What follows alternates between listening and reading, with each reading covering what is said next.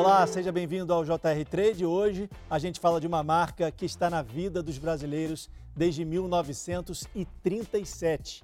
É uma indústria que leva alegria às crianças e desperta a nostalgia nos adultos. Estamos falando, é claro, da Estrela Brinquedos.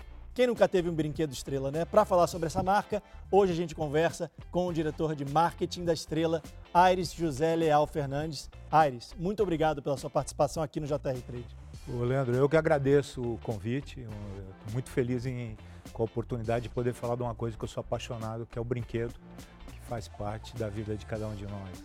Maravilha. Antes de começar essa entrevista, só queria lembrar você que toda quarta-feira tem um episódio novo do JR Trade, às sete e meia da noite, nas plataformas digitais da Record TV ou no tocador de podcast que você preferir. Aires, para começar a nossa conversa, eu queria te dizer que eu tive muitos brinquedos da Estrela. O detetive, eu arrisco dizer que eu virei repórter por conta desse brinquedo, porque eu é gostava de, de investigar, de descobrir e tal. Esses brinquedos estão de volta. A Estrela relançou alguns desses brinquedos. Eu tenho uma lista aqui com vários nomes, olha só. Aquaplay, Moranguinho, Fofolete, Ursinhos Carinhosos, está tudo de volta. Alguns brinquedos nunca saíram de linha, né, o Leandro? O Banco Imobiliário, por exemplo, está no nosso catálogo desde 1944. O ano que vem ele faz 80 anos de existência.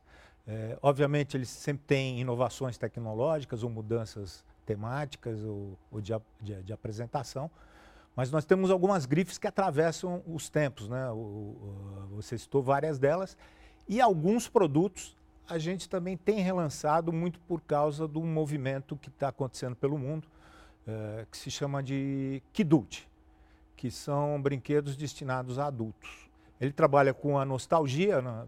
nostalgia é uma palavra de origem grega que quer dizer nostos é casa, algia é uma ansiedade, então uma uma necessidade uma volta de voltar para casa.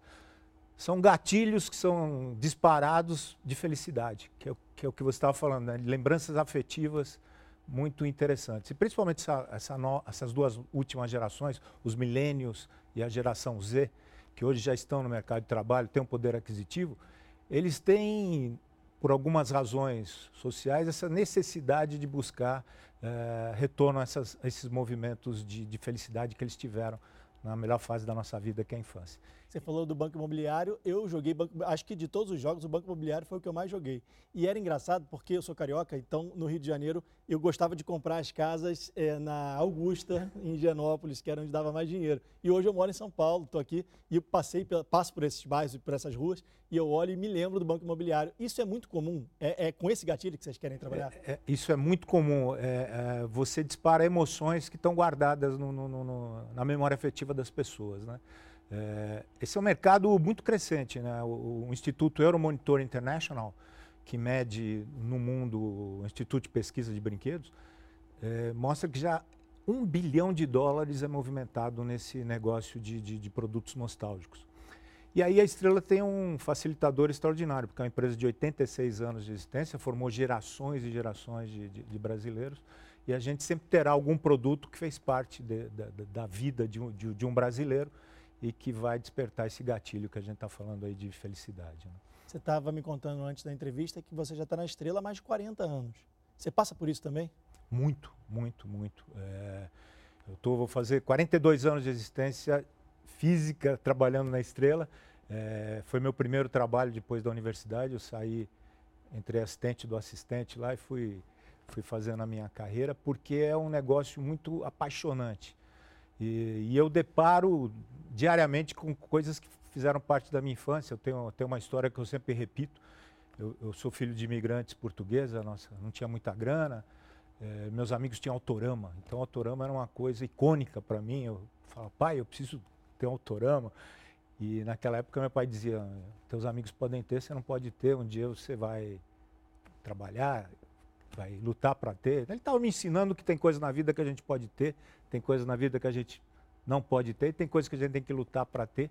E incrível, né? Quando meu filho tinha completou seis meses de idade, eu comprei um autorama para ele. na realidade, eu estava me presenteando de, um, de uma coisa que ficou guardada na minha memória afetiva. E, e uma curiosidade, autorama é uma marca nossa, que tem 60 anos de existência, está inserida no dicionário da língua portuguesa. Foi, foi assimilado pela, pela nossa língua pátria. Né? Tem uma boneca concorrente que está no cinema, está bombando no cinema, mas os fãs, as fãs da Suzy, da boneca da estrela, vieram defender a Suzy, dizendo que a Suzy tinha mais personalidade, que era uma boneca melhor. Vocês já pensaram em usar isso como estratégia de marketing? Nós estamos até utilizando, Leandro. É, a gente está tá muito feliz com essa movimentação, até porque qualquer qualquer player do, do, do, mercado que faça um movimento importante de, de, de marketing vai trazer fluxo para as lojas, vai discutir o, o, brinquedo. Essa concorrente é a nossa filha, né? nós que a lançamos em 1982 e ela, e ela coexistiu com a nossa Suzy. A Suzy é de 1966, é a primeira fashion doll genuinamente brasileira, foi criada com o biotipo da mulher brasileira e a gente sofreu uma pressão, pressão muito forte por alinhamento internacional para lançar uh, esse ícone também internacional. Lançamos em 82, ela conviveu com o até 85, não conseguia deslanchar. Por um acordo internacional, tiramos a Suzy para poder construir a marca, investimos alguns milhares de, de, de, dólares e quando o mercado se abriu, esse player internacional começou a importar o produto e virou um, um concorrente nosso. Mas foi um movimento muito importante, porque agora, de forma orgânica, vários defensores da Suzy começaram a, a, a apostar nas plataformas eh, digitais a defesa da Suzy e aí nós também ativamos, mandando para influenciadores, eh, divulgando essa, eh, a, os diferenciais culturais bio, bio, do biotipo da boneca, para a gente fazer um contraponto e, obviamente, angariar também uma discussão sadia para as duas partes. O importante é que o brinquedo é, esteja na mão das crianças. Né? Quantos brinquedos hoje fazem parte do portfólio da Estrela? A Estrela atua mais ou menos com um portfólio de 250 itens na coleção e renova em torno de um terço ou 40% todos os anos. E como é que você chega a uma conclusão de que as crianças precisam desse tipo de brinquedo e não daquele outro tipo de brinquedo? Por exemplo, o Pogobol, quando foi lançado, não existia. Foi um brinquedo criado. Eu lembro que ninguém sabia nem usar aquilo. A gente teve que aprender a usar. Como é que vocês criam um brinquedo? Tipo, a partir de hoje a gente vai criar esse brinquedo porque as crianças precisam desse tipo de brinquedo. Como é que é feito isso? Esse é o mundo mágico da indústria de brinquedos. A gente tem que estar antenado com tudo o que acontece do ponto de vista de temática, de tecnologia, de movimentos culturais, de discussões. Então a gente faz focos grupos com crianças, é, reunindo com profissionais, dando um suporte para a gente, pedagogos, psicólogos, e abrimos as discussões para ver o que, que elas estão fazendo, o que, que elas gostariam de fazer, que oportunidades a gente pode ter. E também está muito ligado a tudo que acontece no mundo, do ponto de vista de, de, de feiras internacionais, tendências, é, desenvolvimento de outras indústrias em outros países e outras tecnologias que podem ser in, incorporadas no brinquedo. Né? O brinquedo tem uma característica muito interessante ele vai na garupa do desenvolvimento de outras indústrias. Se você traçar uma linha no tempo, a gente vai na Grécia Antiga, onde foi encontrada a primeira boneca que era de argila. Era a tecnologia que era ofertada na época. Se a gente traça uma linha no tempo, depois ela passa a ser as primeiras bonecas da estrela de papel machê e costuradas à mão, uma a uma, com linha a indústria termoplástica se desenvolve, o vinil é incorporado na boneca, a indústria mecânica se desenvolve, a boneca começa a ter movimentos, uh, a eletrônica se desenvolve, hoje as bonecas dormem, acordam, pedem comida, e o futuro será, ninguém sabe o que, com, com a inteligência artificial, isso não tem, o horizonte não tem limite do que será incorporado no brinquedo para a gente fazer essa necessidade que existe do ser humano, que é brincar. Brincar é uma função genética, todos nós necessitamos brincar. Desde que eu me lembro, os brinquedos da estrela eram brinquedos físicos. Hoje a gente está vivendo na era digital.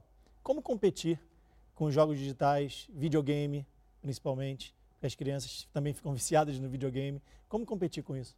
De fato, é uma disputa interessante, porque no, no, no meio dos anos 80, com a, com a criação do videogame, um grande volume de dinheiro do brinquedo foi para esse negócio. Os computadores também, depois, nos anos 90 e 2000, quando vão para a residência, também se transformam numa ferramenta de entretenimento. O que nós temos feito e trabalhado muito é tentar incorporar tecnologia no brinquedo físico, fazendo uma convergência. É, eu sei que um dos seus brinquedos preferidos é o detetive, da, da como você estava dizendo há pouco para mim.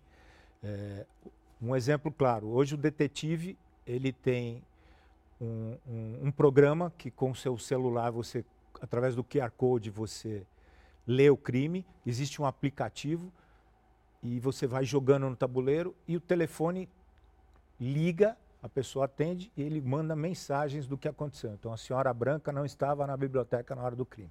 Então é a possibilidade de você estar tá trabalhando com o universo da eletrônica, ajudando a, a, brincadeira física nos brinquedos chamados clássicos. Né? Mas ainda tem tabuleiro. Sim, ainda tem tabuleiro. Dizer, ele, ele trabalha de forma conjunta. É, recebe a ligação, mas o jogo é no tabuleiro ainda. E, ainda é. A Estrela fez uma parceria com o Nubank para lançar o Jogo da Vida Nu. O nome do jogo é esse, Jogo da Vida Nu. Queria, queria primeiro entender que jogo é esse e como é que foi o desenvolvimento. Ah, muito interessante, né? Nós tivemos um, a equipe de marketing do Nubank nos procurou dizendo da possibilidade de a gente fazer um produto customizado, é, baseado em educação financeira. Ele tem, tem vários produtos de, de seguros, empréstimos. Isso foi incorporado ao jogo sem perder as suas características né, do, do, do jogo da vida, que é um, que é uma, uma trilha pelo, pela existência de uma pessoa, né, é, que vai formando família e vai caminhando pela sua vida. Eles utilizaram de forma é, promocional, fizeram junto aos seus clientes uma, uma parte disso.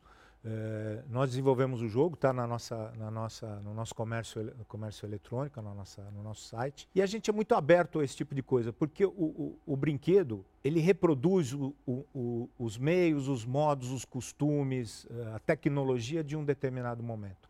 Você pega esses elementos, mistura, põe no caldeirão e devolve para a sociedade se você fizer uma linha do tempo e for radiografando o brinquedo, você vai ver que é quase uma fotografia do que aquela sociedade está vivenciando nos seus aspectos culturais, tecnológicos. Eh, então a gente tem que estar tá muito ligado a esses acontecimentos, essas, essas novidades, a parcerias com, com, com empresas. No final do ano passado fizemos uma collab com, com o Grupo Reserva, onde eles fizeram roupas com, com a nossa logotipia. É uma mão de duas vias, né? Então é, a gente está muito ligado a essas parcerias que elas dão vivência, dão vida aos produtos, além de modernizá-los. Né? A gente estava falando há pouco de banco imobiliário. O banco imobiliário, é, é, no passado, era, as transações eram feitas com notas de papel. Hoje a gente já tem uma máquina que faz com cartão de crédito, porque ele reproduz o que é a, a realidade que a criança está visualizando no seu dia a dia. Então, uma das necessidades da indústria de brinquedos, ela está se atualizando e, e, e, vivenciando tudo o que está acontecendo em torno dela para colocar no brinquedo. Daqui a pouco vocês vão ter que fazer por aproximação, né? Sem dúvida. Porque agora já estão aproximando. Nós já estamos fazendo esse estudo, que em breve nós teremos. oh, exclusivo, exclusivo.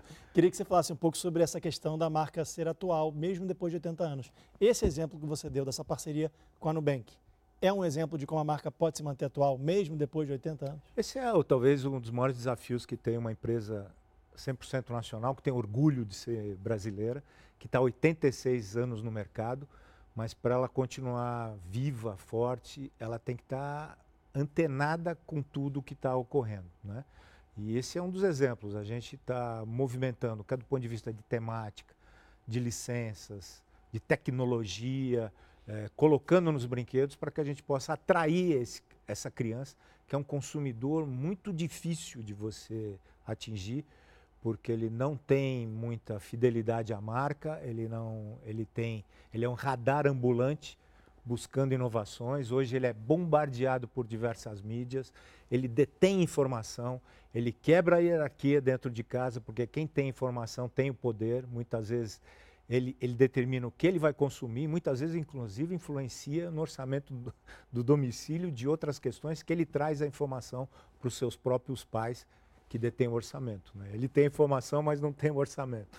Mas ele é um influenciador importante. A Estrela tem três fábricas no Brasil hoje, se não me engano. Isso. Como é que vocês fazem para entregar os brinquedos para tantos lugares diferentes? Como é que é a logística disso? É, nós temos uma fábrica no interior de São Paulo, em Itapira, região é, de Mojimirim ela é uma fábrica mais automatizada. Então, toda a área de injeção, é, eles cospem, cospem os produtos mais prontos. Três Pontas, a gente trabalha mais com mão de obra e montagens. É um, é um processo artesanal, porque a gente modifica muitos brinquedos todos os anos. A gente é muito verticalizado, a gente tem fábrica de cabelo, a gente tem fábrica de olho. É, é um processo muito interessante te convido um dia a visitar uma das nossas fábricas, que é um processo muito interessante. E a fábrica de, de Sergipe, a gente tem uma fábrica no interior de Sergipe, na região de Ribeirópolis, ela é destinada a abastecer o mercado do Norte e Nordeste, porque o custo do frete no nosso produto ele é muito incisivo. Então, é, é mais uma questão logística para a gente abastecer o mercado que está mais distante aqui do, do, do, do Sudeste. Eu fiquei curioso para saber como é que é uma fábrica de olho. Queria saber sobre a concorrência entre as fábricas de brinquedo e também o mundo digital. A gente estava falando sobre isso é, antes do fim do primeiro bloco. Em 2023, eu tenho alguns números aqui, a expectativa da indústria de jogos digitais é um faturamento maior que 200 bilhões de dólares. Como vocês enxergam essa concorrência? O que, que mudou na vida da estrela? É, mudou muito, né? Porque é um processo social. O, é, mais do que isso, né? O, o, se você pegar um, e fizer um corte no Brasil, até os anos 50, é, a média de filho por mulher chegava a quase 5 no Brasil. Hoje é em torno de 1,6. Então, já não tem o irmão e as brincadeiras estão ficando cada vez mais solitárias. É, mais do que isso, houve uma a, a aglomeração das populações nas grandes metrópoles. Vem o advento da violência, da segurança, as crianças confinadas nos seus apartamentos ou atrás das grades da, da, das casas, é, emancipação da mulher que vem para o mercado de trabalho.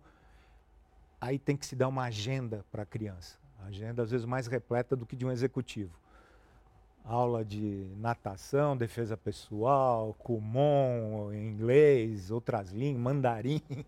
É, que horas essa criança brinca? E aí o advento do, do, do, do, eletrônico, do celular, do computador se torna uma ferramenta de entretenimento no trânsito ou e comunicação entre os amigos. É, então a gente tem que fazer um balanço muito forte, cada vez mais os pais também adquirirem a consciência de que eh, se colocar muito tempo nessas plataformas eletrônicas podem causar danos à, à formação dessa criança. Né? Já existem vários estudos nesse, nesse sentido.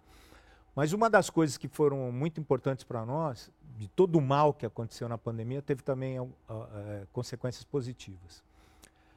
Durante a pandemia, com o home office, os adultos voltaram para casa, uh, as crianças estavam fazendo homeschooling, então a família se reagrupou. ao se reagrupar, começaram a dividir conteúdos, assistir televisão juntos novamente, foram para a cozinha, cozinhar novamente e reaprenderam a brincar. É, houve um crescimento nesse período aí, de, na, principalmente na linha de jogos, de mais de 30% de venda. Então o jogo, que é um instrumento de socialização, foi uma ferramenta para que as pessoas e a família em torno de um tabuleiro voltassem a brincar, a sorrir, a conversar, a interagir. E isso tem tido uma consequência, porque os jogos continuam crescendo mesmo depois do, do, do período pandêmico. Então é um dos segmentos que mais tem tido resultado, eu acho que é um pouco da consequência desse reaprender e a importância da, da, desse contato físico do brinquedo, do brincar, como eu disse na, num bloco anterior, que é uma questão genética, há uma necessidade de se brincar, porque ao, ao brincar você está lendo o mundo, você está aprendendo o mundo e você está tendo um desenvolvimento intelectual, motor ou cognitivo através do brinquedo. O brinquedo precisa também atingir os pais. Os pais têm que dizer, olha, que legal esse brinquedo, vamos comprar para o filho porque isso vai ser bom para ele. Sim, esse é um, esse é um grande desafio. O, o, estímulo hoje, cada vez mais, é dado à criança, porque ela, como eu falei, ela é, ela é a que está mais atenta a todas as, as, mídias que são. Ela vê a TV, ela vê a TV a cabo, ela está nas plataformas digitais, ela, ela detém o conhecimento. Mas a gente tem um público filtro, que, é, que são os pais, eh, padrinhos, avós, é, que ele tem que estar tá muito seguro do produto que ele está carregando para o seu ente querido. E aí, eu, como, com a falsa modéstia, a nossa empresa tem, um, tem, um, tem atributos de segurança, de um produto bem desenvolvido, um produto de qualidade. Nós somos a única empresa nesse país que tem um laboratório interno referendado pelo Inmetro, então 100% da nossa linha de produtos, ela passa por mais de 98 testes químicos, físicos, eh, biológicos, é um produto absolutamente seguro, que foi testado. E os 86 anos de, de existência nos dão os pais, os avós, os tios, os padrinhos como embaixadores ou embaixatrizes dos nossos produtos. Ele se sente, de alguma maneira, feliz em poder levar um produto é, que ele tem confiança ao seu, ao seu ente querido. Né? A Estrela produz muitos brinquedos, Você falou agora que passa por vários testes. Eu imagino que tenha muita gente trabalhando. É uma estrutura cara para se manter, né? Uma fábrica desse tamanho, com são três fábricas no Brasil, distribuindo brinquedo para todas as crianças. Com a recuperação da Americanas, chegou a público que a empresa ficou devendo mais de 269 milhões de reais para eh, fabricantes de brinquedos. Isso impactou a estrela? Eu acho que não só a estrela, né? Impactou a estrela, o segmento e eu diria para você que a macroeconomia desse país, né? Porque a, a, a Americanas, primeiro que ela é um dos dois maiores vendedores de brinquedo que tem nesse país. É, se, e não só no segmento de brinquedo, ela tem 16.300 fornecedores. Então você imagina o impacto que dá na economia de uma RJ, de uma organização desse tamanho. Tem mais de tem 33 mil colaboradores diretos. Ela está em mais de duas mil cidades. Em algumas cidades pequenas, ela é quase um ponto turístico onde as pessoas no final de semana vão fazer as suas compras. Houve um impacto muito forte, é, não só direto pela, pela RJ, mas no mercado financeiro. É, houve uma restrição muito forte de, de, de, de crédito para todo o setor produtivo, principalmente numa indústria como a nossa, em que a gente é, é, tomador de dinheiro no primeiro semestre, porque você tem que produzir, armazenar, fazer os produtos para eles serem vendidos no segundo semestre. Isso teve um impacto importante no nosso segmento. Mas, como toda a diversidade, daí vem a criatividade e outros players começam a tomar uh, espaço. O mercado digital começa a ter uma, uma participação cada vez mais importante, então as, os grandes players do, do, do do, do mercado eletrônico vem abocanhando espaços importantes. Temos tido muitas reuniões importantes com a Associação do, dos Lojistas de, Brinquedos do Brasil, a LBB, que, que, que, que tem os médios e pequenos eh, varejistas, dando condições especiais para que a gente possa alargar esse mercado para ocupar alguns espaços que estão sendo deixados por, um, por uns grandes players. Interessante você falar de criatividade, porque a Estrela está diversificando o portfólio com uma editora e uma loja de cosméticos infantis. Qual é a estratégia desse tipo de portfólio, já que a, a Estrela sempre fabricou brinquedo? Verdade. Depois de tantos anos, aí eu tive a honra de, de, de ser convidado para presidir o, o, Conselho de Administração também da Estrela, um cargo que eu acumulo já por dois anos. E uma das, das questões que a gente tem discutido no, no Conselho é a força dessa marca, a confiança que essa marca pode denotar e a possibilidade de a gente é, adentrar outros segmentos para buscar a diversidade, é, a diversificação de oferta de produtos. A gente falou há pouco tempo atrás das dificuldades e novos concorrentes que, que adentraram no mercado do brinquedo e por que não a gente expandir. Então, nós temos dois, dois negócios que, que têm dado um resultado bastante satisfatório para nós. Até há cinco anos a gente criou uma editora, Estrela Cultural. Ela trabalha com autores nacionais, com ilustradores nacionais, com temáticas de folclore ou de, de, de, de contextos sociais brasileiros. Uh, já vendemos mais de um milhão de livros, participando também de licitações governamentais. Então, são livros com grande conteúdo temos um, um, livro que acabou de ser adotado pela Unesco. Tem algum estilo específico ou vocês fazem qualquer tipo de livro? A gente, a gente faz livros infantis e juvenis. Muitos deles a gente incorpora o brinquedo para que o brinquedo faça parte do, da trama da, da, da, da, brincadeira. Então, ele, o, o, brinquedo se insere na, na, na leitura. Estava uh, dizendo para você, a gente tem, olha aqui o Haiti, conta a história de uma família que migra do Haiti, entra pela, pelo Amazonas até chegar na cidade de São Paulo. Está hoje na biblioteca da Unesco da, da, da, lá em Nova York, foi adotado como um exemplo de, de, de inclusão social. A gente está muito feliz. É, tem um livro, A Brecha, que fala do, de um grupo quilombola, também de uma criança que vai visitar o quilombo, que foi ano passado indicado para o prêmio, prêmio Jabuti, que eu sei que você também já, já, já foi indicado, já foi indicado pelo teu livro, que é, que é brilhante. Enfim, é, a gente tem mais de 80 títulos, então a gente está muito feliz. Então, parte da linha é incorporada no, no, nos livros. Nossa linha Massa Estrela, por exemplo, a gente tem uma, uma linha de livros que chama Jardinautas, que conta os, os insetos que estão no jardim das casas. E vem os conjuntos de massinha que você pode reproduzir aqueles insetos com que o livro está tratando. Então, há uma interação da criança na, na, na possibilidade, além de estar tá captando a leitura, está podendo é, materializar através da brincadeira aquele conteúdo. Ares, infelizmente nosso tempo está chegando ao fim. O papo está muito bom. Voltei pelo menos 30 anos no tempo conversando com você. O JR Trade conversou hoje com o diretor de marketing da Estrela Brinquedos, Ares Fernandes. Ares, muito obrigado pela sua participação aqui no JR Trade. Bom, só tenho a agradecer, Leandro. É um prazer sempre grande poder estar discutindo um pouquinho, falando do brinquedo, que, como eu falei lá no início, sou apaixonado por ele. Obrigado pela sua participação.